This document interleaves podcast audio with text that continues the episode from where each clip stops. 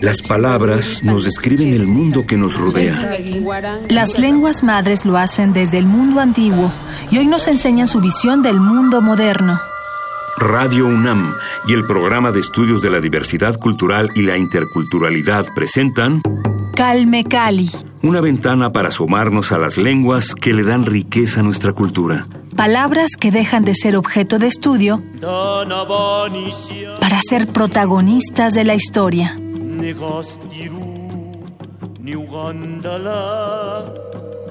Bienvenidos a Calme Cali, gracias por acompañarnos en una emisión más de este espacio de difusión de las lenguas originarias de nuestro país. En esta ocasión me acompaña una hablante de lengua chinanteca. Ella es Alicia Gregorio Velasco. Bienvenida Alicia, muchísimas gracias por acompañarnos. Gracias. Eh, bueno, estudié educación indígena en la Pedagógica Nacional. He tomado cursos y diplomados para entender cómo es un poquito la lengua chinanteca que es la primera lengua que hablo. Muchas gracias nuevamente y bienvenida a este espacio, a este programa. Y bueno, como ya nos lo referías, tienes estos conocimientos de la lengua chinanteca y por ahí quisiéramos empezar. ¿Cuál es el origen de esta lengua? ¿En qué regiones del país podemos encontrarla? ¿Y qué variantes también nos encontramos? ¿Cómo es esta situación? Nos hablabas fuera del aire de que entre las mismas variantes es un poco complicado entenderse. Cuéntanos un poquito, acércanos a esta lengua chinanteca porque es el primer programa que tenemos en Calmecali sobre esta lengua, entonces queremos conocerlo todo. Ok, la lengua chinanteca pues se habla en la región, en Oaxaca, y hay 11 variantes de acuerdo al catálogo del INALI, y también hay una población en el estado de Veracruz, que fueron los que lo desalojaron cuando hicieron la construcción de la presa Miguel Alemán. Como te comentaba, la lengua chinanteca es muy compleja y entre las mismas variantes luego no nos logramos como entender la totalidad de la conversación, pero algunas personas de edad adulto, por la comercialización que hacían antes, como los abuelitos, eh, mi papá entiende varias variantes de, de, las comunidades cercanas, pero yo siendo sincera no les entiendo mucho. Yo entiendo algunas palabras. Yo lo que hablo es la variante de San Antonio Analco. Ahí sí te puedo platicar un poquito más. San Antonio Analco, Oaxaca. Sí, por favor, cuéntanos. Y cuéntanos también, aprovechando este pequeño paréntesis, cómo fue la situación de aprendizaje de la lengua en tu familia. Muchos de los invitados que hemos tenido nos han referido esta situación de rechazo entre la propia familia, parar, digamos, el conocimiento de la lengua y no transmitirlo a las siguientes generaciones por la discriminación que se vive actualmente en el país y que se ha vivido históricamente, ¿no? Entonces, cuéntanos sobre esta variante de San Antonio Analco, Oaxaca, y también de este caso de, de rechazo que hay en las familias. Bueno, yo crecí allá en la comunidad hasta los 9, 10 años, estudié la primaria. La comunidad antes pues era totalmente monolingüe. Los maestros que nos daban clase hablaban español y hablaban otra variante del chinanteco, que es la variante de San Felipe Usila, que es mi municipio. Y entonces, eh, siempre cuando íbamos a la escuela, el profesor Diego me insistía mucho que yo debía de aprender español, pero en realidad a mí no me gustaba el español porque yo le decía, pues es que eso no va a ser necesario para mí porque yo nunca voy a salir de mi pueblo, aquí me voy a casar y voy a tener muchos hijos, ¿no? Y entonces en las reuniones de padres de familia siempre la queja con mi papá, ¿no? De que su hija no quiere hablar español, su hija esto. Y mi papá le respondía, ¿no? Pero pues si mi hija va bien con sus tareas, hace los trabajos y todo, yo no veo como la necesidad de que ella aprenda el español. Si ella no quiere aprender el español, que no lo aprenda. Y entonces, pero justo cuando yo ya termino la primaria, llega una de mis tías al pueblo, que ella trabajaba en la Ciudad de México, y entonces le digo a mi mamá, yo creo que me voy a ir a México a estudiar, mamá, porque si me meto a USILA, implicaría mucho trabajo para ustedes. Y entonces, pues yo creo que no quiero hacer muchos gastos, ¿no? Porque nosotros somos ocho yo soy la segunda de ocho hermanos, ¿no? Y viendo como toda esa situación en mi papá, y entonces tendrían que ir y pagar y rentar y como muchas cosas, entonces dije, no, y tampoco quiero aprender el chinanteco de Usila, ¿no? Porque es, es totalmente diferente el chinanteco de Usila a la variante que yo hablo, ¿no? A ver, déjame ver si me acuerdo una palabra. Por ejemplo, si yo llego a una casa y toco o pregunto por la persona, dice in inu, y el nombre de la persona que buscas, ¿no? Y en Usila es Nei, O sea, tienes que decir esa palabra, pero es el mismo significado, ¿no? Buscar a alguien. Y es muy diferente. Justo ahora que nos das estos ejemplos, ¿cuál es la característica de la lengua chinanteca? Me refiero a si es glotal, tonal, tenemos estas cualidades en las distintas lenguas de todo el país y estos sonidos que son a veces más guturales, a veces más nasales. ¿Qué caracteriza a la lengua chinanteca en este aspecto? Efectivamente, la lengua chinanteca es, o de las lenguas se podría decir que es muy, muy tonales. Eh, según los estudios que se han realizado y los lingüistas, se puede encontrar hasta 12 tonos. Seis tonos que son de nivel y los otros seis que son de contorno, ¿no? Que es la combinación de los ambos tonos pero yo como mm, he trabajado un poquito con materiales didactos de primera y segunda lengua, entonces digo que nada más productivos en la lengua son cuatro a cinco tonos, porque los doce que manejan los lingüistas que han estudiado mucho la lengua, sí son como más estudios a nivel fonético. Un ejemplo de los tonos te podría dar que es, por ejemplo, que sería ma, ma, ma, ma que son como cuatro tonos y entonces y son los que se como que son los más productivos y que también yo he escrito en los materiales que yo he trabajado. Y también otras cosas que podemos encontrar en la lengua chinanteca es que es nasal. ¿Qué quiere decir nasal? Que el, sonido sale por la nariz, ¿no? Como por ejemplo digo una palabra, hmm, es hazlo, hmm, petate, hmm, haciendo, entonces, hay muchas palabras completas eh, que la producción total es el aire por la nariz, ¿no? Que el aire sale por la nariz. Y también es glotalizada, como tú lo mencionabas. Entonces, pues tiene como muchas cosas la lengua, ¿no? Es glotal, nasal, tonal. En las grafías, por ejemplo, recuerdo que hay ciertas lenguas en las que no existen ciertas letras, por ejemplo, la T o la P, y por supuesto su alfabeto tiene menores caracteres. Entonces, ¿cómo es en el caso de la lengua chinanteca? Hay letras, por ejemplo, del, castellano, del español, que no hay en la lengua chinanteca? Pues la mayoría lo ocupamos. En el caso que sería la B, lo utilizamos, decimos que es un préstamo porque no hay muchas palabras con la letra B porque normalmente se utiliza para los nombres propios y de ahí fuera la B no utilizamos para nada. La S no lo utilizamos.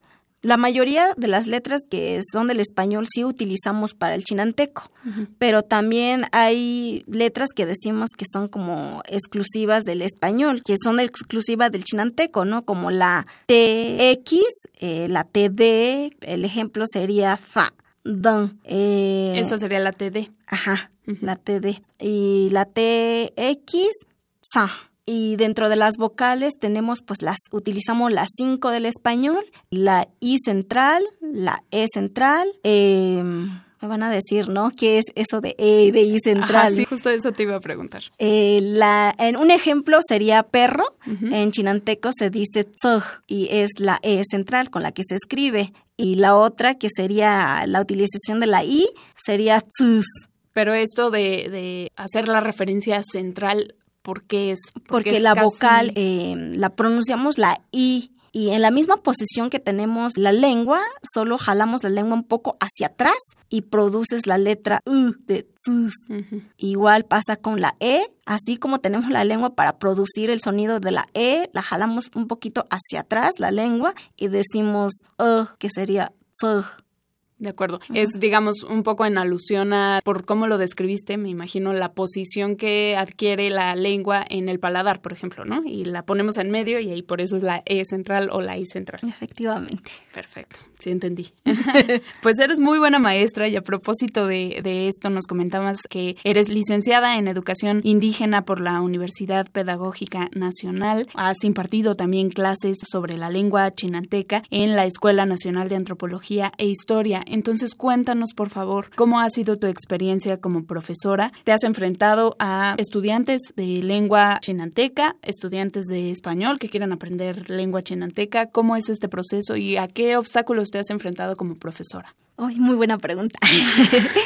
Eh, pues sí, eh, yo inicié piloteando los materiales en el INALI, que es el Instituto Nacional de Lenguas Indígenas, como un primer proceso de piloteo. En esas primeras clases tuve a puros maestros como tales de otras lenguas y con mucha experiencia, ¿no? Uno de ellos era lingüista, otro era profesor de chino y los demás puros estudiantes de lingüística. Y dentro de las dificultades que yo tenía, eran los nervios, ¿no? El estar frente a un grupo y con pues ya um, personas con mucha experiencia, pero como ya llevaba como todo una planeación de clase, entonces pues yo iniciaba mi clase normal, guiada como tenía en la planeación y al momento de producir como todo um, planeado no tenía como mucha dificultad porque finalmente las personas que tomaban la clase sabían de toda esta cuestión de la posición de la lengua, dónde colocar un poquito de fonética, de la lingüística, entonces y características se, gramaticales. Se complementaba, entonces no habría tanto dificultad. Mi dificultad o de alguna manera se enfrentaba en el que ellos se querían como traducir la clase y el planteamiento o lo que trabajamos como es un enfoque comunicativo, no había como traducción de las palabras, sino en la primera clase el alumno tiene que aprender hablando en la lengua meta, que mi lengua meta es el chinanteco, entonces el alumno tendría que aprender a presentarse, de cómo se llama, de dónde es, dónde vive y qué estudia, ¿no? Y entonces pues no había como la traducción, ¿y esto qué significa? ¿Y esto qué significa? Sino, bueno, voy a poner un ejemplo, ¿no? Eh, Alicia, Alma, no. Entonces era de el como el círculo de, de yo hacía la pregunta, ellos respondían y al mismo tiempo pues era como la práctica, ¿no? Entonces si yo te digo Nahma, Alicia, Alma, no. Y yo respondo Nahma, Vania. Ajá. De acuerdo. Ah, mira. Exacto. y entonces, y así eran los procesos de, de cada clase. Y ya cuando di clase en la ENA, eh, me tocó justamente una alumna que es chinanteca también, bueno, pero ella ya no hablaba la lengua. Los únicos que hablaban la lengua, eh, bueno, el único era su papá, pero su papá justo por la cuestión que tú hablabas hace rato de la discriminación y todo eso, eh, el papá ya no quiso enseñarle la lengua a ella, ¿no? Pero luego en las vacaciones, cuando se iba al pueblo, la abuelita era la que le enseñaba la lengua, pero era otra variante totalmente distinta. Y entonces dice, es que yo no sé cómo hacerle, ¿no? porque yo sé lo que tú me estás enseñando y yo llego al pueblo y trato de hablar en chinanteco con mi abuelita y mi abuelita me dice, no te entiendo. Y entonces yo me preguntaba, dice ella, ¿no? Yo lo estoy pronunciando mal, de plano se dice mal o cómo, ¿no? Y entonces y ya hasta que ya empezó como una conversación con su abuelita, pero en español, diciendo, es que estoy tomando clases de chinanteco y así, de tal comunidad. Y entonces como tú hablas chinanteco, yo creía que me ibas como poder entenderlo, ¿no? No, pues hija, dice, nosotros hablamos diferente, es diferente a lo que tú estás aprendiendo. Pero qué padre que estás retomando el tema, ¿no? Entonces ella hizo su tesis a partir de cómo se adquiere una primera lengua y una segunda lengua, ¿no? Y todas estas cuestiones de adquisición del lenguaje. Además, digamos, todos los que hemos estudiado otra lengua, cualquiera que sea, sabemos que no es el mismo proceso cuando hablamos de aprender la lengua materna a cuando hablamos de aprender una segunda, lengua, ¿no? El proceso, los procesos de aprendizaje son completamente diferentes porque obviamente cuando aprendes una segunda lengua tienes el referente de tu lengua materna y hacemos esto que tú mencionabas, tenemos esta necesidad de traducir todo, ¿no? Y de decir, pues es que cómo se dice pluma, cómo digo buenos días, ¿no? Pero a lo mejor en la otra lengua tiene otra, es otra forma completamente diferente de pensar el enunciado, ¿no? Hablamos de enunciados quizá más que de palabras,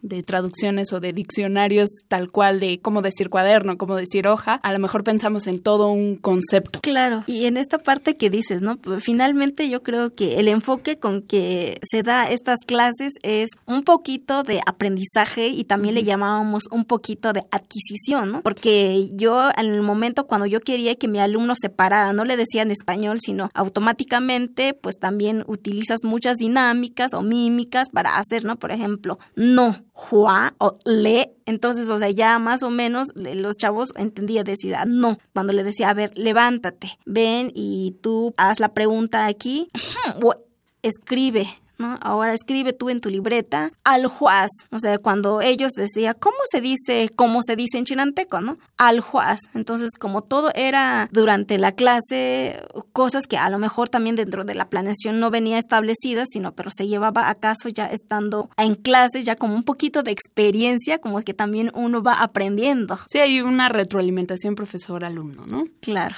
Eres coautora de este trabajo Una ortografía para la lengua chinanteca, variante de San Antonio Analco. Este trabajo lo hiciste junto con la doctora María Soledad Pérez López. Cuéntanos qué encontramos en este trabajo y cómo fue el trabajo conjunto con la doctora Pérez López.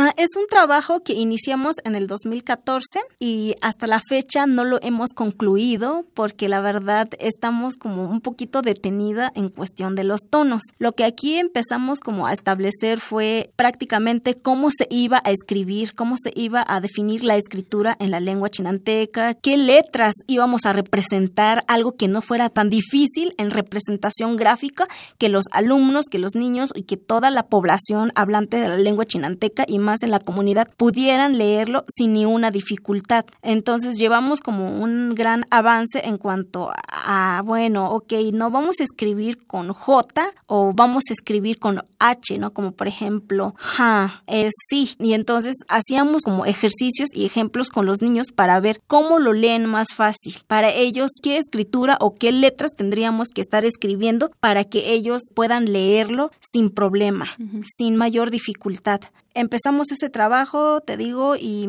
yo espero que este año ya esté como concluido porque es parte de mi tesis de, de licenciatura. De licenciatura. ¿no? Está muy bien. Además, me alegra tener a jóvenes en este espacio, a jóvenes que defienden su lengua y defienden sus orígenes. Y a propósito de esto que nos comentabas de este trabajo, este esfuerzo que están haciendo por hacer, digamos, un sistema de estandarización de la lengua chinanteca, ¿cuáles son los principales obstáculos o qué palabras o conceptos se han dificultado más, que hayan tenido mayor controversia para ponerse de acuerdo y establecer un estándar? Pues primero lo que hicimos fue como revisar todos los trabajos que se había publicado. Está el Instituto Lingüístico de Verano y casi la mayoría del trabajo que hay ahí está publicado en inglés. Y entonces tuvimos que revisar todo ellos cómo estaban planteando las grafías para representar cada palabra, revisar los tonos, eh, cómo lo estaban escribiendo. Bueno, ellos lo escriben con números. Y entonces una de las discusiones que hemos tenido o que hemos platicado muchas veces en todos los trabajos que hemos hecho es que por una parte, pues está bien escribir los tonos, ¿no? Y más cuando hay más de 12 tonos en una lengua. Pero dentro de la didáctica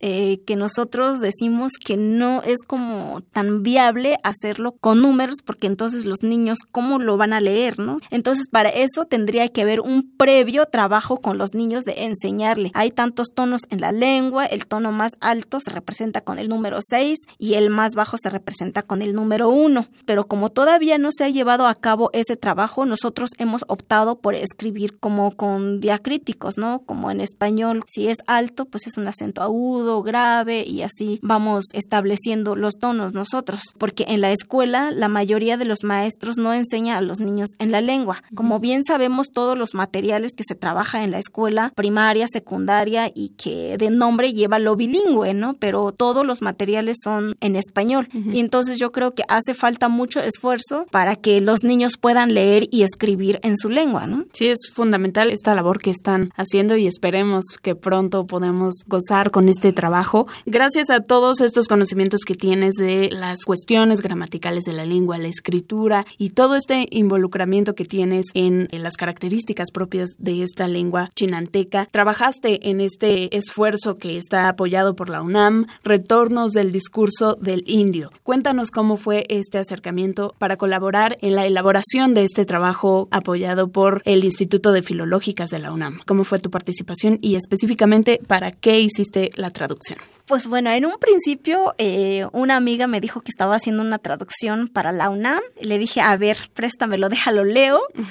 Eh, lo leí, me, se me hizo bastante interesante el poema, que trata pues el despojo de las tierras de los indios y está escrito por Mahmoud Darwish. Y se me hizo como un gran acercamiento a los pensamientos que nosotros como pueblos originarios conservamos, el cuidado del medio ambiente, la naturaleza, los ríos, que finalmente grandes empresas llegan a adueñarse de, de muchas cosas, ¿no? El implementarse un proyecto que beneficiaría para las comunidades, pero en realidad los únicos beneficiados pues son las empresas, ¿no? Y lees el poema y te llega como dice, pues no está tan lejano ese poema, ¿no? Me identifiqué muchísimo y entonces sí le dije a mi amiga, pues bueno, le digo, a mí me gustaría traducirle, ¿con quién hay que contactar? No, pues está bien, le voy a escribir a Silvana de la UNAM para que puedas hacer la traducción. Entonces, Silvana Rabinovich me hizo una entrevista, leímos el poema y dijo, entonces, ¿estás tú dispuesta a hacer el poema? Le dije, claro, a mí me encantaría hacerlo. Y la verdad me encantó muchísimo y sí, es un gran esfuerzo porque hay como palabras que no se puede como decir en la lengua, pero pues es posible traducirlo, ¿no? Y entonces esto es un trabajo de casi tres años en corrección, revisión, dictaminación y todo. Entonces fue un trabajo muy padre porque hice, es un trabajo para mí colectivo en donde nos reuníamos mi mamá, mis hermanas, pues en las tardes, en la noche. O sea, pedías, digamos, apoyo de tu propia familia para hacer esta traducción. Sí, es que hablar de traducción o de interpretación es como muy compleja, ¿no? Porque finalmente es un trabajo que uno tiene que tomarlo con toda la seriedad que se merece. Entonces yo lo que hago es, hago una primera versión de traducción yo sola. Posteriormente le pido a mi familia que me escuchen. Entonces le digo, te voy a leer un párrafo de un poema que estoy traduciendo. Ustedes me van a decir qué es lo que están entendiendo, cómo lo están entendiendo y por qué lo están entendiendo de esa manera, ¿no? Entonces somos cinco hermanas las que estamos viviendo aquí. Entonces nos reuníamos y mi mamá y entonces si alguien entendía como otra versión, ¿por qué lo estás entendiendo así? Y se ponía bien padre porque cada quien discutía, es que tú no lo estás entendiendo bien. Seguramente tú ya te olvidaste de la lengua y ya no sabes hablar, por eso ya se te olvidó. Y entonces son prácticamente cinco o seis, seis páginas de, del poema, pues nos llevábamos ahí un buen rato, trabajarlo, revisarlo. Y luego también de la UNAM, la que nos apoyó mucho fue Luz Tafoya en revisarlo fue con la que más cercanamente trabajé la traducción para que pues estuviera de acuerdo, ¿no? A lo que estaba planteando del español y no decir cosas que no fuera, sino que cubriera toda esta parte central del poema, que tuviera su esencia, que no perdiera su esencia, toda la traducción. La traducción del árabe para el español estuvo a cargo del equipo de Silvana Rabinovich. y de Luz Tafoya y otros integrantes. Y ya que tenían ellos ya la versión final del español, nos lo compartieron para hacerlo en la lengua chinanteca. Perfecto. Entonces sí, por favor, nos puedes compartir unos parrafitos. Vamos a sacarle algunas fotografías, si nos lo permites. Por supuesto, respetamos el trabajo de todos los compañeros. Entonces nada más va a ser una probadita para que se animen a buscar este texto. Ah, claro, porque va a haber una presentación el 7 de mayo. No tengo el lugar muy claro, pero pues creo que va a ser en la UNAM. Seguramente, pero por supuesto en cuanto tengas toda esa información, nos la haces llegar y nosotros con gusto se la transmitimos a toda la audiencia de Calmecal y todo México. Entonces, vamos a escuchar a Alicia Gregorio Velasco con esta traducción del poema Discurso del Indio, el penúltimo ante el hombre blanco, Mahmoud Darwish. Hakyo Indio, Mahmoud Darwish. Con Duwami stanl Con Hone, Mississippi lilhona Lama Lil Hona, Tekona no imnuslo kafa nye lui hu, Katha hma, hma a hui hia yu, ye kyu so tung, nu ye ho kwa. E no nu kyu ste, e ta ko na, te kon ma kyu he ne.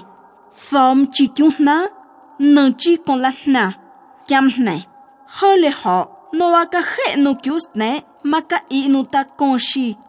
U là à là hole ho no aka he no kyusne maka inuta konshi uela ala ka lu masho illa na, fiahna jesu kya jehman lel fiahna jehne jehman nye na kun supe nakatman ta hu hone chi kena kyu na, numchi chi tkohna mchi nutne we nu ye họ qua ye qua họ mơ mơ hơ từ cổng chi tu từ nãy quê mơ chi hầm chi còn là na chú na hăng qua huống dư à tê qua mạ quê ô mà ru na mà cả mạ sẽ nu là cả mạ sẽ na hà lâm mơ hăng sẽ chi dư từ cổng nu rồi cả chế cứu xiết na cả cứu xiết nu cả cứu xiết nu acaso dije muertos No hay muerte sino un cambio de mundos. Jefe Duwamish Stanley. Entonces, en el Mississippi somos quienes somos. Para nosotros hay lo que nos queda del ayer, pero el color del cielo cambió y el mar al este cambió. Señor de los blancos, tú Señor de los caballos, ¿qué es lo que quieres de aquellos que van hacia los árboles de la noche? Elevado nuestro espíritus, la pastura sagrada y las estrellas, palabras que iluminan. Si fijas tu mirada en ellas, habrás leído nuestra historia entera. Nacimos aquí entre el fuego y el agua, y renaceremos en las nubes, a la orilla del litoral del Lapizuli después del día del juicio. Pronto. Entonces no sigas matando a la hierba. Hay en la hierba un espíritu que defiende en nosotros, un espíritu en la tierra. Tú, Señor de los caballos, enseña a tu caballo a pedir perdón al espíritu de la naturaleza por lo que has hecho a nuestros árboles. Oh árbol, mi hermano, te han torturado como me han torturado a mí. No pidas misericordia a, quien a mi madre y a la tuya taló.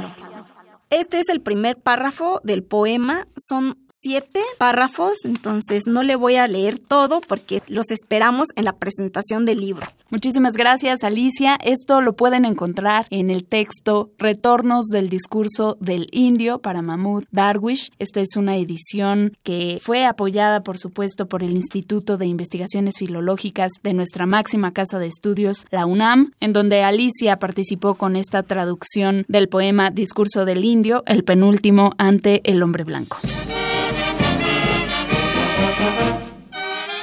La siguiente semana continuaremos la conversación con Alicia Gregorio, hablante de lengua chinanteca. Sabremos más sobre sus proyectos y sobre la cultura chinanteca. Así que no dejen de sintonizarnos y recuerden dejarnos todos sus comentarios en las redes sociales de Radio UNAM. Y recuerden también el podcast www.radio.unam.mx. Ahí están disponibles todos. Y por supuesto agradecemos la colaboración del PUIC, el Programa Universitario de Estudios de la Diversidad Cultural y la Interculturalidad de la UNAM, por su apoyo constante. Mi nombre es Vania Nuche, a cargo de la producción y la conducción de este espacio. Quédense con nosotros en sintonía con Radio UNAM. Gracias, hasta la próxima.